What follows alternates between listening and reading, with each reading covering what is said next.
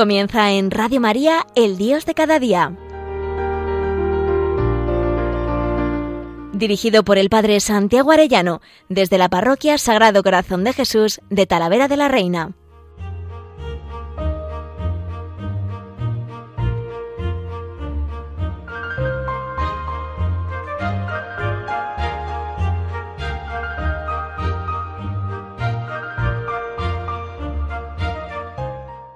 Muy queridos oyentes de Radio María, muy queridos amigos todos, qué alegría un día más, un lunes más con todos ustedes y más este lunes en que estamos celebrando la resurrección del Señor. El Señor está vivo y nos quiere. Él ha vencido a la muerte, al pecado, al demonio y viene con oficio de consolarnos, dice San Ignacio, y es verdad. No hay más que verle cómo se aparece a los apóstoles y en lugar de reprocharles cualquier cosa, ¿qué va? Enseguida les perdona, enseguida les dice la paz con vosotros, no temáis, y enseguida les dice, ala, a quienes perdonéis los pecados les quedan perdonados. ¿Y eso por qué? Porque les sopla el Espíritu Santo, les sana de todas sus heridas, les regala la gracia para poder salir de aquel lugar donde estaban temerosos, muertos de miedo, pues por lo que les iban a hacer los judíos, y sopla sobre ellos ese Espíritu Santo que les llena de profunda alegría y les sana interiormente. Y de eso justo quería hablar. El Señor es vencedor de la muerte, el Señor es vencedor del pecado, y el Señor es el que al mostrarnos sus heridas, que nos muestra las heridas de sus manos, de su costado, de su pie, de sus pies, nos muestra sus heridas, pero Él ya no respira por las heridas, como a veces hace nuestro mundo, ¿no? Pues me han herido y yo pues estoy resentido contra todo el mundo y respiro por esa herida y hasta que busco esa justicia y la ira y no, él convierte sus heridas en fuentes para sanarnos. ¿no? De su costado abierto, trae tu mano, métela en mi costado, Tomás, que estás dubitativo, venga, y le sana las dudas y le afianza en la fe. Le sana de la tristeza, de la desesperanza, de los miedos. Es maravilloso como el Señor nos sana. Y Cristo resucitado, ¿no? Ascenderá al cielo y está visible en el cielo y está escondido en los sacramentos. Y a mí es lo que me gustaría hoy subrayar con todos vosotros. Dice el Catecismo en el número 1509, la Iglesia cree en la presencia vivificante de Cristo, médico de las almas y de los cuerpos. Esta presencia actúa particularmente a través de los sacramentos. Vamos a ver cómo Jesús resucitado sigue vivo y está actuando.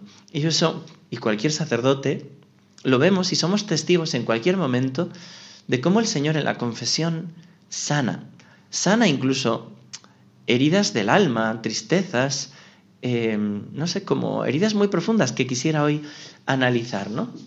Y vemos cómo renueva totalmente. Cristo resucitado muestra su poder, muestra su perdón, muestra su misericordia.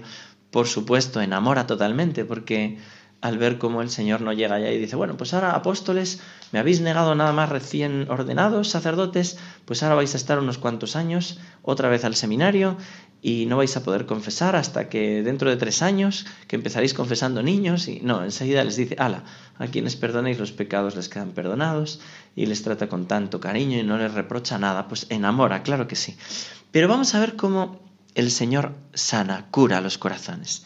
Y a este respecto me gustaría comentar dos eh, como intuiciones muy bonitas que tienen dos libros, ¿no? Uno es Los dioses rotos, los siete anhelos del corazón humano, de Gregory Popcat, que me parece que tiene unas intuiciones muy buenas y que ayuda un montón. Y otro es un libro que es Sanado, de Bob Church, que me parece que también tiene intuiciones muy buenas.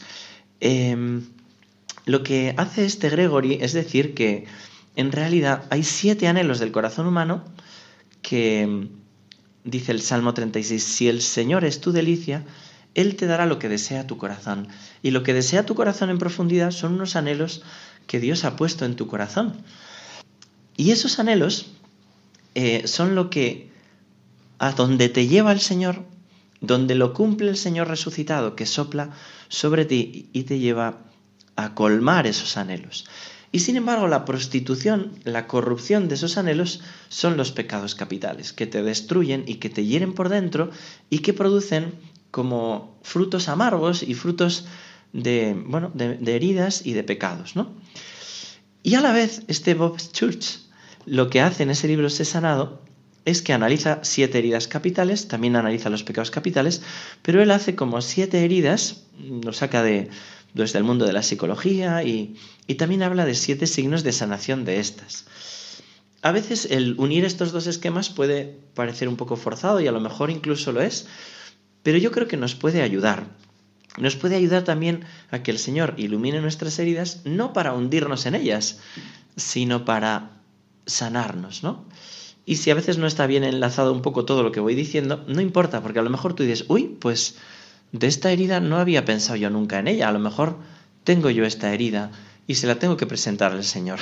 El Señor nos presenta sus heridas, sus llagas, para sanar las nuestras, pero conviene que nosotros también le presentemos las nuestras y le digamos, Señor, yo creo que tengo esta herida, sáname, por favor, porque eso mismo te hace como ponerte en actitud de humildad, de súplica, y el Señor nos quiere curar. Fijaros lo que se dice en este libro de Bob Church. Se sanado. Dice, estaba rezando con una mujer que había nacido de una relación extramatrimonial. No sabía quién era su padre y más tarde se enteró de que su madre había sido violada. La hija, casada y con hijos propios, había albergado grandes heridas de rechazo y abandono toda su vida. Creía que era un error y se sentía sucia por cómo fue concebida. Nunca se sintió amada o querida, sino que siempre sintió que había arruinado la vida de su madre y por tanto de todos los demás. Estas mentiras de identidad la, mantenían atada por la vergüenza. Cuando le pedimos al Espíritu Santo que nos mostrara las raíces de sus heridas, se le mostró en su imaginación una visión. Ella vio a su madre cuando estaba siendo violada. Al mirar la escena como observadora imparcial, se dirigió su atención al cielo, donde vio una paloma representando al Espíritu Santo que descendía del cielo y llevaba vida a la herida de su madre. Al instante se dio cuenta de que incluso si había sido concebida por el pecado de su padre, estaba definitivamente viva por la elección y el poder de Dios. Por primera vez en su vida creyó en su corazón que era un don del Señor y dador de vida. Al terminar descubrimos que las mentiras sobre su concepción habían desaparecido completamente. Fijaros qué hermoso. Se ponen a rezar ante el Señor, a pedirle al Señor luz, y de repente le viene una imagen, ¿no? Estas imágenes, claro, hay que discernir que produce, ¿no? Porque también el demonio puede llegar hasta la imaginación, ¿no? Para eso ayudan mucho las reglas de discernimiento de San Ignacio de Loyola. Pero claro, imagínate, ¿no? ¡Pum! Se, en la imaginación ve una imagen de su madre cuando fue forzada, violada, pero ve el Espíritu Santo, una paloma en forma, o sea, el Espíritu Santo en forma de paloma, y entiende que aunque fue horrible su concepción por un pecado de su padre, Dios quiso infundir el alma, ¿no? Le da luz ese momento de oración, es como que el Señor sopla sobre ella y le dice, oye, que aunque esto fuera así, tú eres fruto de amor. Qué maravilla entender esto, ¿no? Cuántas veces también lo he visto en mi vida, ¿no? Cómo han cambiado Em, recuerdo pues una chica que su padre había matado a su padre, su padre había matado a su madre y ella se sentía indigna de vivir, ¿no? Hasta que entendió esto, que era fruto de amor. En ese caso fue simplemente por decírselo. Y ella lo recibió con la fe y entendió, claro, si estoy aquí pese a esas circunstancias, es porque Dios me ha amado y me quiere aquí. Bueno, el autor sostiene que normalmente tienes una herida de ahí generas una convicción que muchas veces es una mentira, mentira del rechazo, del abandono, de la vergüenza, y te haces unas promesas internas, como para protegerte de esa herida. Eso serían como las raíces de un árbol y luego se van eh, efectos palpables, ¿no? Pues pecados, ¿no? Frutos de esas raíces y hay que llegar a las heridas para ver un poco de dónde proceden las causas, ¿no? A veces tú haces como una capa alrededor, unas promesas para protegerte, pero en realidad si no sanas esas heridas de fondo, no te están protegiendo. Bueno, al margen de todo esto, yo estoy convencido que el Señor sana nuestras heridas, ¿no? Nos las descubre, nos ilumina y nos sana, ¿no? El otro día me decía una mamá que pensó en esto, en cómo le veía reaccionar a su hija, y pensó, yo creo que una vez, cuando estaba dando de mamar a su hermanita, ella miró con envidia y todavía está con esto. Y curiosamente se lo dijo a la niña que se echó a llorar. Y esta niña que se había echado a llorar reconoció que fue así y han notado un cambio notable en esto, ¿no? ¿De dónde vienen las causas, ¿no? de nuestros pecados, ¿no? Pues quizá de esa envidia, de esos celos, ¿no? Los celillos de los niños, que cuando los descubres dices, uy, tengo que combatir esto, ¿no? Pues vamos a pedirle al Señor que nos ilumine. Nosotros vamos al Señor resucitado, como hace María Magdalena, a abrazarle, a tocarle, o como hace Pedro, que tiene que ser sanado, porque le pregunta, ¿me amas? Y al final es sanado de sus heridas, de sus miserias. Y nosotros queremos abrazar a Jesús y tocar el borde de su manto. Dice así esta canción. Tocaré el borde de tu manto, Jesús. Sentirás que hay alguien a tu lado, soy yo. Mírame tal como soy y perdóname, Señor. He pecado, necesito tu salvación. Sáname ahora, toca mi enfermedad. Yo proclamo tu victoria sobre mí. Sáname ahora,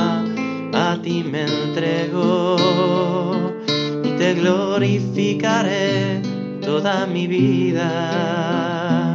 Tú me dirás, tu fe te ha curado, vete en paz. Pues nosotros nos acercamos a Jesús resucitado de corazón abierto, a presentarle nuestras heridas y a que Él nos sane con las suyas. Nosotros tenemos deseos puestos eh, por Dios en el corazón. Y nosotros queremos vivir esos deseos como los santos. Nosotros no queremos como hacen los adictos, ¿no? que buscan satisfacerlos, al final los prostituyen, los deseos, y se corrompen como ahora veremos en los pecados capitales. Ni tampoco como el estoico, que cuando ve un deseo enseguida lo corta, lo reprime, no. Nosotros queremos llevar nuestros deseos por la voluntad del Señor a la santidad de ese cumplimiento. Bueno, pues este primer eh, autor, Gregory Popcat, dice, hay un anhelo divino de abundancia y de plenitud que Dios ha puesto en nuestro corazón y que a veces queda prostituido por la soberbia. Anhelo divino de abundancia y de plenitud. ¿No? Queremos, claro que sí, ser, ser plenos, ave llena de gracia. ¿No? Le dice el ángel a la Virgen. Y nosotros, muchas veces esto, en vez de llevarlo a su plenitud como hijos amados de Dios, lo prostituimos por la soberbia. ¿Y qué pasa? Que cuando nos creemos ser Dios, somos incapaces y nos vamos chocando una vez y otra vez con una herida que puede ser que la tengamos, que es la herida de la impotencia. Yo no puedo cambiar, soy demasiado débil, no puedo, soy impotente y me quedo ahí refugiado en mi incapacidad con una pusilanimidad tremenda ¿no? Como reacción a esa soberbia que no soy, porque el diablo siempre lleva como de la soberbia a la desesperanza, ¿no? De la presunción a la desesperación. Entonces me queda esa herida de la impotencia y viene el Señor, sopla sobre mí y es capaz de sanarme, de capacitarme y de liberarme. Vamos a pedirle que esa primera herida de impotencia, que podría proceder de esa soberbia, ¿no? como contraste, que nos sane y nos capacite. También ha puesto en nosotros el anhelo divino de la dignidad. Claro que sí, tenemos una dignidad inmensa el día que descubrimos que Dios nos ha hecho sus hijos, sus amigos, llevamos un gozo enorme.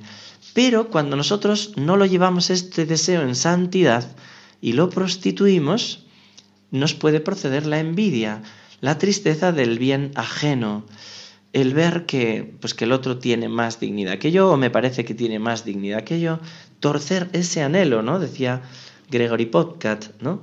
Y yo quisiera a este respecto ver como una herida tremenda, ¿no? Si nosotros somos hijos, ¿no?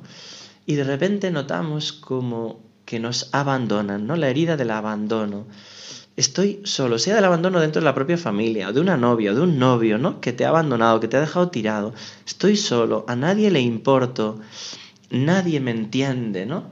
Es como ese anhelo de dignidad en la que yo creía que iba a ser amado y me, comprometo con esta relación, con esta chica, con este chico, en un noviazgo, y de repente me abandona o me es infiel un marido, una esposa, ¿no? De repente mi dignidad por el suelo, yo he sido abandonado, abandonada, estoy solo, a nadie le importo, ¿no? Y entonces eh, viene el Señor, sopla, por supuesto, nos dice, yo siempre estoy contigo, ¿no? Yo estaré con vosotros todos los días de vuestra vida, ¿no? Él nos llamará amigos, ¿no? Para, para sanarnos, ¿no? De toda soberbia. Él nos llama hijos en el Hijo, ¿no? Hijos del Padre. No nos abandona nunca. Yo estaré siempre con vosotros. Y es muy bonito ver cómo Él nos lleva esas señales de sanación que son la conexión, que son la comprensión. El Señor siempre nos entiende. Viene Jesús resucitado, nos llama por nuestro nombre, sopla sobre nosotros y nos sana. Un tercer anhelo divino que tenemos en el alma es el de la justicia, ¿no? Dar a cada uno lo suyo. Pero ¿qué pasa? Que muchas veces viene el enemigo, Satanás, o nuestra propia debilidad, y al ver que no, que no vemos que haya justicia, nos brota la ira, el enfado. Al ver a alguien muy enfadado con una persona, en vez de juzgarla con dureza, hay que intentar entenderla y decir, ay, este ha desviado ese deseo que tiene de justicia y lo ha prostituido en la ira, ¿no? Ojalá viéramos siempre a las personas así, más como, como heridas que como malas o como culpables, ¿no? Bueno, esa ira, ¿no? Muchas veces produce o viene también de la herida del rechazo. Yo no soy amado, no soy querido, no soy deseado. Entonces me enfado, me indigno, ¿no? Eh, y brota esa ira, ¿no? Esta ira del rechazo que el Señor, bueno, el Papa suele decir, ¿no? Que estamos en la cultura del descarte, ¿no? De descartar, de rechazar al niño gestante, al anciano, al abuelo, ¿no? En, en, el seno de una familia, no soy amado, no soy querido, no soy deseado. Y la señal de la sanación sería la aceptación y la valoración. Es muy bonito como el Señor resucitado va recogiendo a todos sus apóstoles, va a buscar a María Magdalena, la llama por su nombre, María, ¿no? Rabuni, maestro. Es hermoso, ¿no? Cómo va sanando a todos. Bueno, empezando por su madre, que tuvo que estar rato hasta consolarla, ¿verdad? Como nos hace meditar San Ignacio y los místicos han meditado, ¿no? Bueno. En cuarto lugar, podíamos contemplar que tenemos ese anhelo divino de paz, que a veces se prostituye por la pereza. Queremos estar en la tranquilidad del orden, pero cuando no buscamos la paz de Cristo en el reino de Cristo, a veces buscamos una tranquilidad desordenada por ese vicio que es la pereza, ¿no? Y, nosotros tenemos que luchar por la diligencia contra esa, contra esa pereza, ¿no? Y esa pereza, esa acedia, fijaros que en la terminología más espiritual, más profunda, se le llama acedia, que está unida eh, con la desesperanza, ¿no? Es como la incapacidad de conseguir un bien me produce rechazo, desesperanza, incluso odio, ¿no? Bueno, pues hay una herida que tenemos profunda, que a veces también tapamos, que es la herida de la desesperanza. Las cosas nunca van a mejorar, yo quiero morirme, no tiene sentido mi vida, ¿no? Y como el Señor viene, sopla su Espíritu Santo sobre nosotros y nos regala el ánimo. Ánimo, no temáis, soy yo cuando dice ánimo, ¿qué quiere decir? Que nos sopla el Espíritu Santo, que nos da esa profunda alegría y fortaleza para emprender la vida contra esa desesperanza y contra esa pereza o acedia, ¿no? Bien, quinto, el anhelo divino de confianza, de confianza en Dios y en el prójimo. Vaya que sí, pero a veces puede quedar prostituido por la avaricia, de pensar que hay cosas que nos van a llenar, ¿no? Pues, pues tengo esto y esto y esto, y eso va a llenar como la confianza, como las personas me pueden fallar, pues por lo menos tengo muchos bienes, ¿no? Y eso mismo, como eso no tranquiliza, puede generar la herida del temor. Tengo miedo. Si confío, seré herido. ¿Cuántas veces me he encontrado eso, no? Personas que dicen, yo no voy a amar más porque cuando he amado me han herido, me han hecho daño, entonces pongo una capa, una protección y así no me hieren y así no vuelvo a morir, ¿no? Pero eso es una muerte en vida, porque hemos sido creados por amor y para amar. Y si no lo hacemos así, pues nos estamos matando, ¿no? Será muy bonito, ¿no? Que em, haya señales de sanación por medio de Jesús que sopla sobre nosotros y nos da seguridad y confianza. ¿Cuántas veces el Señor resucitado y a lo largo de la historia nos dice que digamos, confía en mí, ¿no? Jesús, confío en ti, en el cuadro de la Divina Misericordia, o Sagrado Corazón de Jesús, en vos confío, ¿no? Es en el Señor donde tendremos la verdadera confianza, no en la avaricia, no en los bienes materiales. Y es esa confianza la que nos hará vencer todo temor. Sexto anhelo divino de bienestar, que correspondería al sexto pecado capital en la prostitución de este anhelo. El anhelo divino de bienestar, de querer estar bien, ¿no? Pero claro, cualquiera quiere estar bien y eso es bueno, ¿no? La Virgen quiere que San José esté bien, de bienestar en su casa, ¿no? Y los santos, ¿no? Quieren que la gente a su alrededor esté bien. Pero el problema es cuando este anhelo verdadero y bueno se prostituye por la gula, por querer comer desmesuradamente, ¿no? Tener ese placer de la gula, ¿no? Y la gula, igual que el alcohol, genera una confusión, ¿no? No nos tranquiliza, ¿no? Hay una herida que se llama la herida de la confusión. No comprendo lo que me está pasando, ¿no? Porque no puedes saciar los bienes materiales un alma inmortal. Y necesitamos que el Señor sople sobre nosotros, nos hable de no atesoréis tesoros en la tierra, no andéis buscando vuestros gustos, ¿no? Porque buscad el reino de Dios, lo demás se os dará por añadidura. Y Él es el que sopla también el Espíritu Santo y nos lleva a la luz plena, Cuando se envíe el Espíritu Santo entenderéis y llegaréis a la verdad plena, ¿no? Él va a llenarnos de claridad, va a llenarnos de luz y esto es una maravilla, ¿no? Y también un séptimo anhelo, que es el anhelo divino de comunión. Todos queremos estar unidos a los demás, pero a veces hay amores que como no se tienen acaban siendo prostituidos, ¿no? Amores desordenados y prostituidos por la lujuria, ese séptimo pecado capital que habla ese libro Dioses rotos. Y muchas veces esos pecados son tan bajos que generan también la herida de la vergüenza, ¿no? Nos ha herido algo o con nuestros propios pecados el pecado de otros y nos hace entendernos malos. Yo soy malo, estoy sucio, avergonzado, soy estúpido, no tengo valor, por lo que me ocurrió no soy agradable, nunca me recuperaré, ¿no? Esto que decíamos de ese caso, de esta mujer que había nacido fruto de una violación y que se sentía sucia, ¿no? Ahí hay una herida que no es culpa de ella, claro, pero esa herida le hacía pensarse indigna de vivir, ¿no? La herida de la vergüenza, fruto de la lujuria de su padre en este caso, ¿no? Bueno, pues eh, el Señor sopla también eso, fijaros María Magdalena, que seguramente había tenido heridas también en este aspecto, ¿no? Y es sanada por la intimidad y por el amor de Jesús. Las señales de la sanación serán la pureza y la dignidad inmensa. En este libro que estoy citando de ese sanado, el autor cuenta que había recibido muchas veces los sacramentos, pero ¿por qué no había experimentado la presencia de Jesús anteriormente? Dice, las gracias de mi bautismo y los otros sacramentos habían estado ahí todo el tiempo, pero no se habían liberado debido a mi falta de fe y a las fortificaciones murallas de mi mente y mi corazón. Es más, mis propios pecados y llagas bloqueaban la gracia de Dios e impedían su libre entrada en mi vida. Era como si mis tuberías espirituales estuvieran tupidas. Todos estos años Jesús estaba esperando pacientemente mi sí. A mi hermano Dave, que finalmente murió de sida, los dos sacramentos de la sanación fueron particularmente significativos. Dice que en un retiro él recibió el sacramento de la sanación, su hermano, su camino de sanación en la tierra culminó con el sacramento de la unción de los enfermos, que recibió dos semanas antes de morir. Es muy precioso como cuenta su sanación. Y también narra ahí, dice la hermana Bridge Brígida McKenna relata muchas historias de sanación durante la celebración de la Eucaristía. Un testimonio que me conmovió particularmente se refería a un niño con quemaduras severas que fue puesto bajo el altar en una misa en América Latina y completa y milagrosamente fue curado durante la consagración. Luego dice el padre, el padre Robert de Glandis en su libro Sanación a través de la misa, cuenta muchos testimonios notables, entre ellos este. Un sacerdote explicó en la reunión de mil personas que Jesús estaba total y enteramente en la Eucaristía y que al recibir su cuerpo y su sangre podíamos esperar sanar nuestras enfermedades.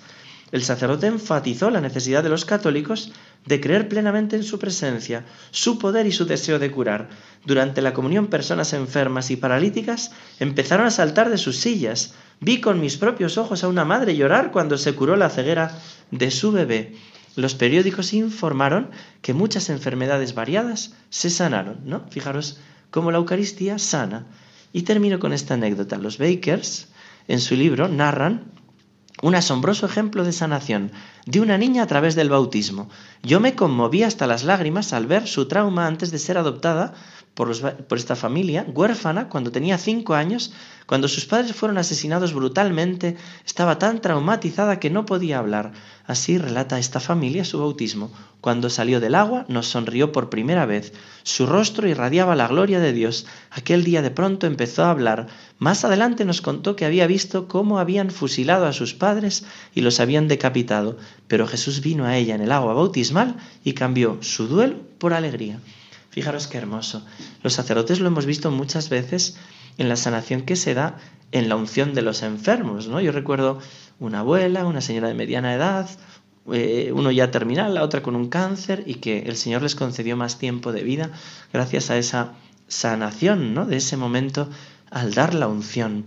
Es maravilloso cómo Jesús resucitado sigue curando en un bautismo, en una confesión, en una oración, rezando por las personas y también en una unción de los enfermos. Y esto solo es Cristo vivo. ¿No? Cuando alguien dice, pero está vivo, pero es que es palpable cómo actúa con su palabra, cómo actúa cuando se le reza, cómo actúa en los sacramentos. Así que hermanos, Jesucristo ha resucitado, en verdad ha resucitado. Llenémonos de su alegría, porque Él viene, sopla el Espíritu Santo sobre ti, te cura las enfermedades del alma, si conviene también y lo pides, te cura las del cuerpo, y vamos a pedirle con fuerza al Señor, vivir de verdad con Cristo vivo. Que Dios os bendiga a todos, queridos amigos, queridos oyentes de Radio María, y hasta pronto si Dios quiere.